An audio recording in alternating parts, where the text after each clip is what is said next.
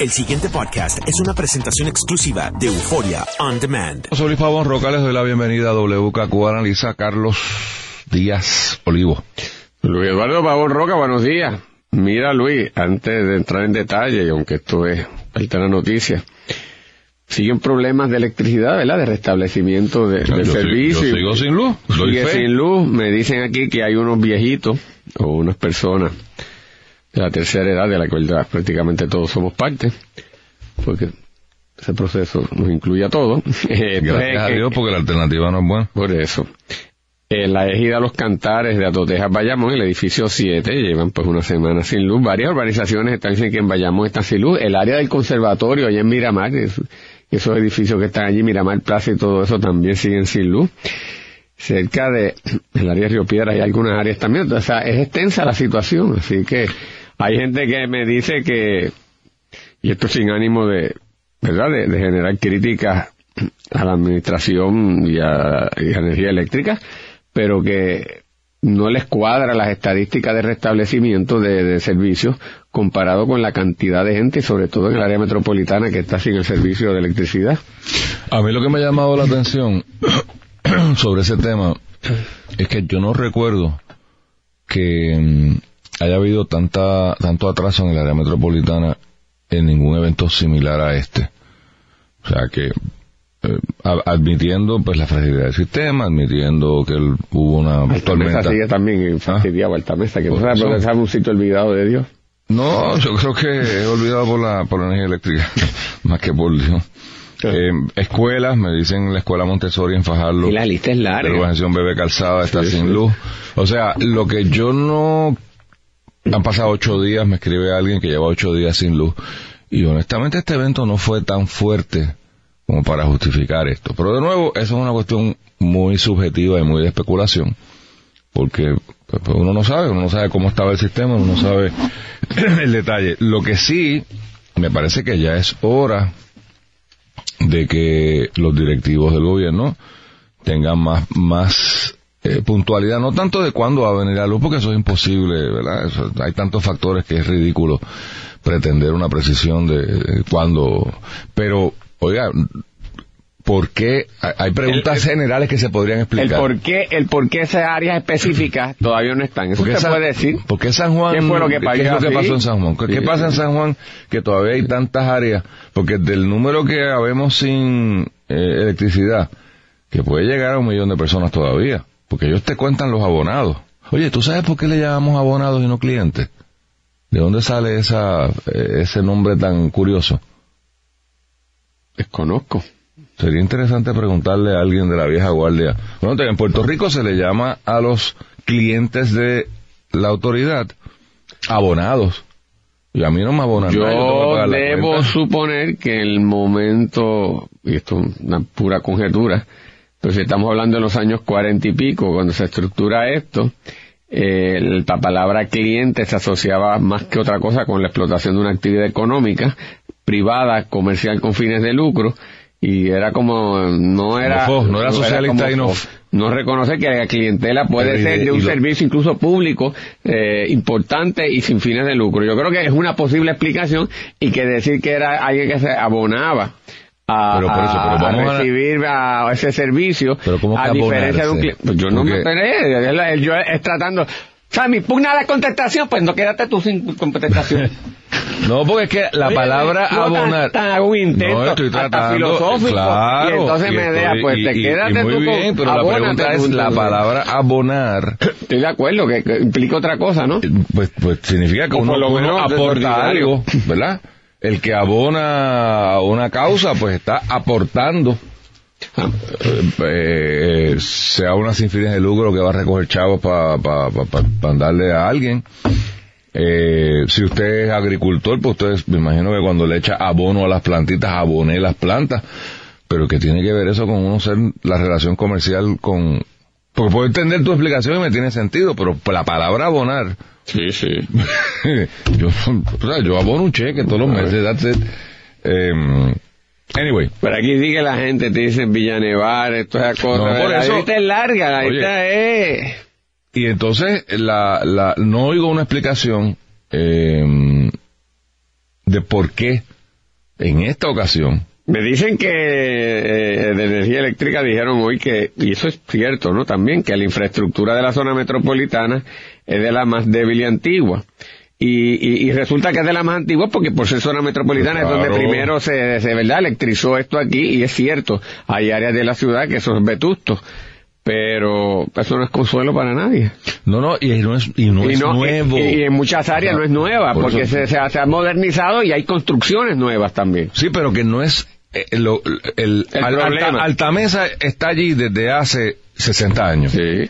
¿Verdad?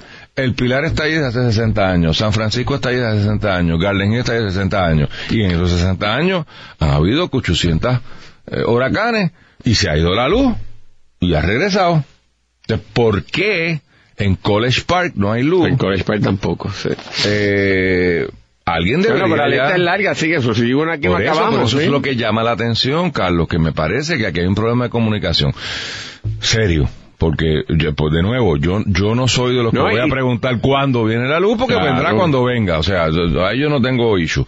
Pero que me digan miren no ha llegado porque la, la, la, troncal tal más cual está o eh, esta vez pasó esto extraño a mí no me cuadra. tú lo que dices es una cosa muy sensata y parece yo lo podría asemejar a cuando tú vas a un médico con algún tipo de padecimiento y él identifica lo que es o ella identifica lo que es y, empieza a trabajar y tú pretendes decir, ¿cuándo se me va a quitar? Él te puede decir, espérate, tú lo que tienes es esto, le vamos a dar este tratamiento, vamos a pasar esto y esto, que es lo que me... Y con eso, aunque tú no sepas en qué día es que yo puedo estar restablecido completamente, ya yo estoy orientado y algún tipo de calma, ¿verdad? Porque tampoco uno se queda del todo bien hasta que se recupera por completo, pero algo así es así. Si tú me dices, mira, lo que pasó en esta área es que se desplomó por completo la torre, no solamente es la distribución, es la transmisión, esto es un problema grave, o allí hay problemas de, distribución porque es de los sistemas obsoletos, o esto es otra cosa, qué sé yo.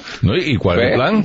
¿Mm? ¿Y cuál es el plan? ¿Y cuál es el plan? Porque plan, o sea, plan tiene que ah, tener, y esto no es secreto, esto no debe ser. Y estás en tal prioridad porque allá hay un hospital o allá hay un ¿verdad? de ancianos, yo no sé, hay cosas. cosas, sí. O esto es al azar y nos y tenemos una lista y empezamos por donde porque también puede o, el momento o depende de cómo algunas sí porque algunas están complicadas que si yo me dedico ahí atraso todo lo demás mejor le meto mano a restablecer una cantidad máxima y después eso llamado maldito bolsillo, con complicación, pues lo tratamos después. El, es, así. El otro problema que estoy viendo, Carlos, esta eh, controversia que cada vez se pone más, más álgida entre la Unión y el patrono, eh, donde fundamentalmente hay una actitud, yo no creo que de los obreros, yo creo que del liderato de brazos caídos, de que no van a trabajar si están los privados haciendo una labor, no me queda claro, y creo que lo deben comunicar mejor, qué, qué es lo que está haciendo eh, Lord, que es el nombre que he usado, el, privado que ha salido por los periódicos es Lord, me imagino que debe haber otro, no lo sé, pero porque la, la, la unión lo que ha hecho es decir, pero no sé el fundamento, ah, es que esa gente de Lord no saben lo que tienen entre manos. Mire, yo no conozco a la gente de Lord, pero sé que es uno de los contratistas con más experiencia en Puerto Rico en el área eléctrica. O sea, llevan 40 años o más tal vez en, en el negocio. Así que, o sea, este no es Juanito Trucupay que incorporó ayer una, un negocio y es pana de alguien y digo, me imagino que serán amigos de alguien, pero o sea, no es el, el startup que dijo, ¿qué hace falta? Este no es audio, digamos, que, hace falta teléfono. yo monto una cosa de teléfono. No, no, no. Esta gente lleva toda la vida bregando con eso. No pretendo tener conocimiento técnico para saber qué certificaciones hay que tener o no. pero se debería explicar por parte de la gente del gobierno. Mire, Lord está contratada, pues, qué para desganche no están, porque el argumento de la Unión es que ellos no van a poner a sus unionados a riesgo. Y por supuesto, yo no creo que nadie esté pidiendo que pongan a nadie a riesgo. Y creo que si algo ha hecho Ricardo Ramos, director ejecutivo, ha sido muy enfático en este tema de la seguridad. Cada vez que yo lo oigo hablar, enfatiza el tema de la seguridad. Él como que se apropió de aquello, dice mis líneas y mis interruptores. empleados, y no, los, los ajoren. Y no, yo los ajoro yo, no los ajoren ustedes. O sea, yo lo he visto muy eh, consciente del tema de seguridad. Eh, yo creo que aquí debería, lo dije ayer, lo repito hoy, este no es el momento de estar adjudicando controversias al amparo del convenio. Este es el momento de levantar el sistema eléctrico. Las violaciones que hayan habido en el convenio, pues la semana que viene, o la semana de arriba. O sea, de nuevo, yo no le estoy restando méritos a una posible planteamiento sindical. Yo no, no, conozco los méritos. Mi, mi, mi, mi disgusto, yo creo que el disgusto del país es que hoy no es para eso. Hoy es para que todo el mundo que pueda aportar de la manera en que pueda aportar en levantar el sistema eléctrico lo haga. Y entonces cuando las cosas estén normales, pues entonces ahora vamos a sentarnos en una mesa y vamos a ver, mira, tú contrataste a fulano, no me lo consultaste, no podías haberlo hecho, habrá unas penalidades, whatever. Entonces, Luis, esa, suscribo todo lo que tú dices. Esa hay otra cosa en esa... Y, y, enfatizo algo que lo dijiste ayer y estaba implícito en tu discusión. Uno puede entender que la unión tiene su objetivo y es un gremio y pues, se le puede ir la vida en, términos de una privatización o alteración de las estructuras históricas. Ellos tienen derecho a hacer su reclamo y a pelear con eso. Pero eso es un problema distinto en cuanto a la necesidad inmediata que hay. Eh, y, y yo creo que es hasta una política arriesgada desde el punto de vista de ese interés, tú ponerte en esa actitud para generar también eh, posibles rechazos e incomodidad. Pues, tú atiende primero y después hacer tu reclamo y, y, reclamarás los galones que te has ganado. Pero es que no lo entiendo. Segundo lugar, lo que me dicen, como tú dices, todo el mundo aspira a estar seguro y nadie pretenderá, ¿verdad?, que se vaya nadie allí a morir en la, en la, ejecución de, del restablecimiento del servicio de electricidad, pues el riesgo inherente que hay. Pero ellos dicen, no vamos a trabajar porque aquí nos ponemos en riesgo de seguridad. Es decir, que los que se contratan en la empresa privada es un grupo de suicidas que se van a matar. Sí, porque ese es el argumento, es un grupo de morones que vienen a morir aquí, nos van a, se van a matar ellos, pues eso no tiene sentido. O sea, nadie va a ir allí a matarse el mismo, ella misma. Obviamente, además que Luis, no, no, no nos hallemos engaño. La gente de energía eléctrica tiene una pericia, en, verdad, en, el manejo de la cosa de electricidad. Pero no son los únicos en Puerto Rico que tienen pericia en electricidad. Todo el sistema privado opera con peritos propios, contratados, ¿verdad?, de profesionales en esa área, con gente de, ingenieros que tiene. ¿O cómo usted cree que las farmacéuticas operan? ¿Cómo usted levanta una producción industrial con la cantidad de electricidad? No es con energía eléctrica. No son con Por eso, ¿cómo un hotel se mantiene? Y se, unos ingenieros que diseñan unas cosas, unos técnicos peritos electricistas que bregan y mantienen el sistema independiente, aunque interconectado con energía eléctrica. Y cada vez que se va a hacer una construcción, una obra privada, es con gente privada de pericia también eléctrica. Ah, no, se, cree que la gente es morona? O sea, yo oigo esas cosas, esas mentiras urbanas, porque no son ni leyendas, son mentiras urbanas. Y hay que desenmascararlas, porque tú tienes que hablar con seriedad. Pero por tú tienes que hablar con seriedad. Ahí hay gente muy competente y más preparada también, incluso que los empleados que hay allí, sin restarle mérito pero no te vengas a proclamar que tú tienes el, dominio absoluto o que tú fuiste allá porque tampoco es que esto es una preparación de, siete años de estudios doctorales en neurocirugía, por Dios, eso, ¿sabes? Que, que también dicen unas cosas que tú te quedas perplejo. Y claro que yo imagino que la gerencia que trae está aquí, está identificando en dónde es que puede ser útil, porque tampoco quiere un morón que le dañe el sistema. O sea, son cosas que no tienen sentido y el interés que tiene la Unión de Seguridad, no solamente para ellos, sino para Puerto Rico, lo debe tener la gerencia y lo debe tener la, entidad privada que es traída aquí. A quien le aplica OSHA igual. Y, y, seguro. Porque al final del día OSHA aplica en todo. A todo. Pues, yo de verdad que pues, no entiendo, Luis. De ahí, de ahí que yo creo que es importante para uno poder tomar posición en esta controversia. Eh, que debe ser evidente que yo estoy leaning, este, este, yéndome para el lado de la gerencia. Pero me falta información. O sea, ¿para qué, qué exactamente es lo que está haciendo Lord? Porque tengo información, pero no la he podido confirmar. la, la, comparto con el caveat de que no la he podido confirmar. Pero tengo información de que los subcontratados no están bregando directamente con los cables vivos ni con ni con el tema de de sino es a- trabajo de apoyo que hace falta para poder entonces hacer el trabajo en vivo. Entonces, si eso es así, ¿cuál es el hecho de seguridad? Porque si, lo, si los privados lo que están es sacando postes, levantando postes, sacando ramas del medio, picando ramas para que no, no, no ah, interfieran con los cables. Para que entonces venga un El crew otro. X y el otro a tirar su cable, a tirar su empate, a poner lo, lo- ya la cosa, ¿verdad? Eh, donde pasa la electricidad. Pero no sé, o sea, no sé porque que que no, no, son un grupo de aborígenes que van a ser sacrificados en el templo, en un altar de sacrificio, por Dios, porque no es verdad.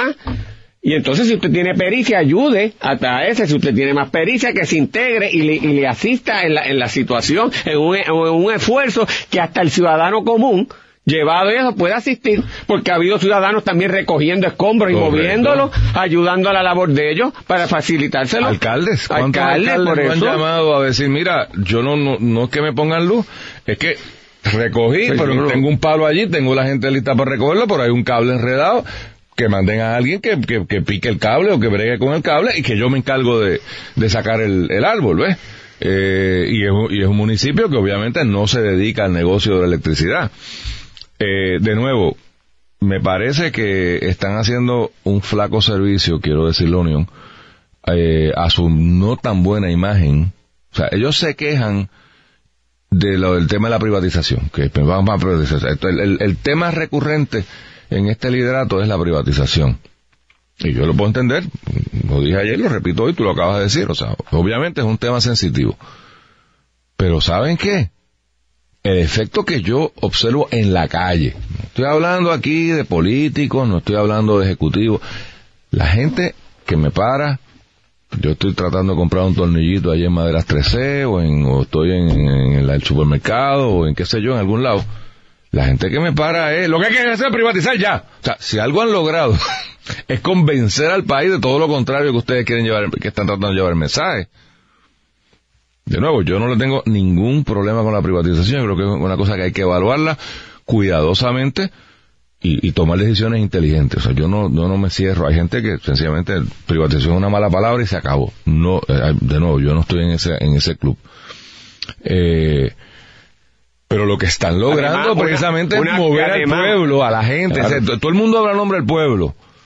Por lo menos la gente que se acerca a mí, por ahí, y gente que no conozco, o sea, tampoco son los que yo jangueo, o sea, gente por la calle que para y le dice, porque el tema número, ¿cuál es la pregunta que usted le hacen todos los días si usted está en San Juan? ¿Te la luz?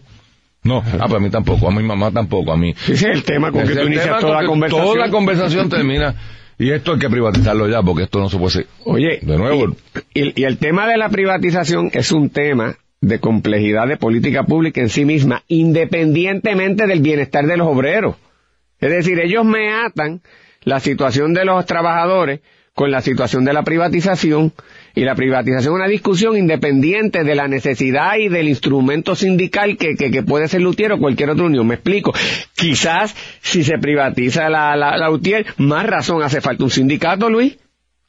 O sea que tal vez yo puedo plantear que donde más importante es la existencia de sindicatos es en el contexto de la negociación privada, donde es que se ha reducido más y donde es más desproporcional el poder económico de verdad de lo, de, del empleado versus el patrono. Mientras que en el caso del servicio público, por ser el gobierno y yendo a elecciones, está sujeto a un escrutinio y a una presión, incluso los mismos empleados, que es un bloque sólido en términos de votos, que el, el elemento de la negociación colectiva no es tan importante, lo cual es totalmente independiente de la cosa de la privatización, pero aquí se ancla y se ata el bienestar del empleado que se convierte en sí en un reclamo de no privatización cuando es algo distinto eh, a la, me parece el mérito mismo de si al privatizarlo pueden haber unas mejorías, unos adelantos, o si por ser una, eh, un, verdad, un servicio tan fundamental como es la electricidad, eh, se debe mantener el patrón histórico de que esté en manos del gobierno, por lo menos desde los años 40 del siglo pasado. Pero de nuevo, es- esa discusión profunda tampoco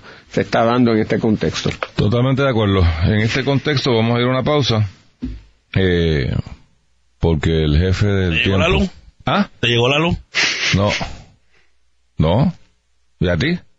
El viernes. ¿Ah, sí? Y hoy la factura. bueno, tiene que, faltaba más. tiene que estar bajita porque no la has usado. Sí. ¿No? El pasado podcast fue una presentación exclusiva de Euphoria On Demand. Para escuchar otros episodios de este y otros podcasts, visítanos en euphoriaondemand.com.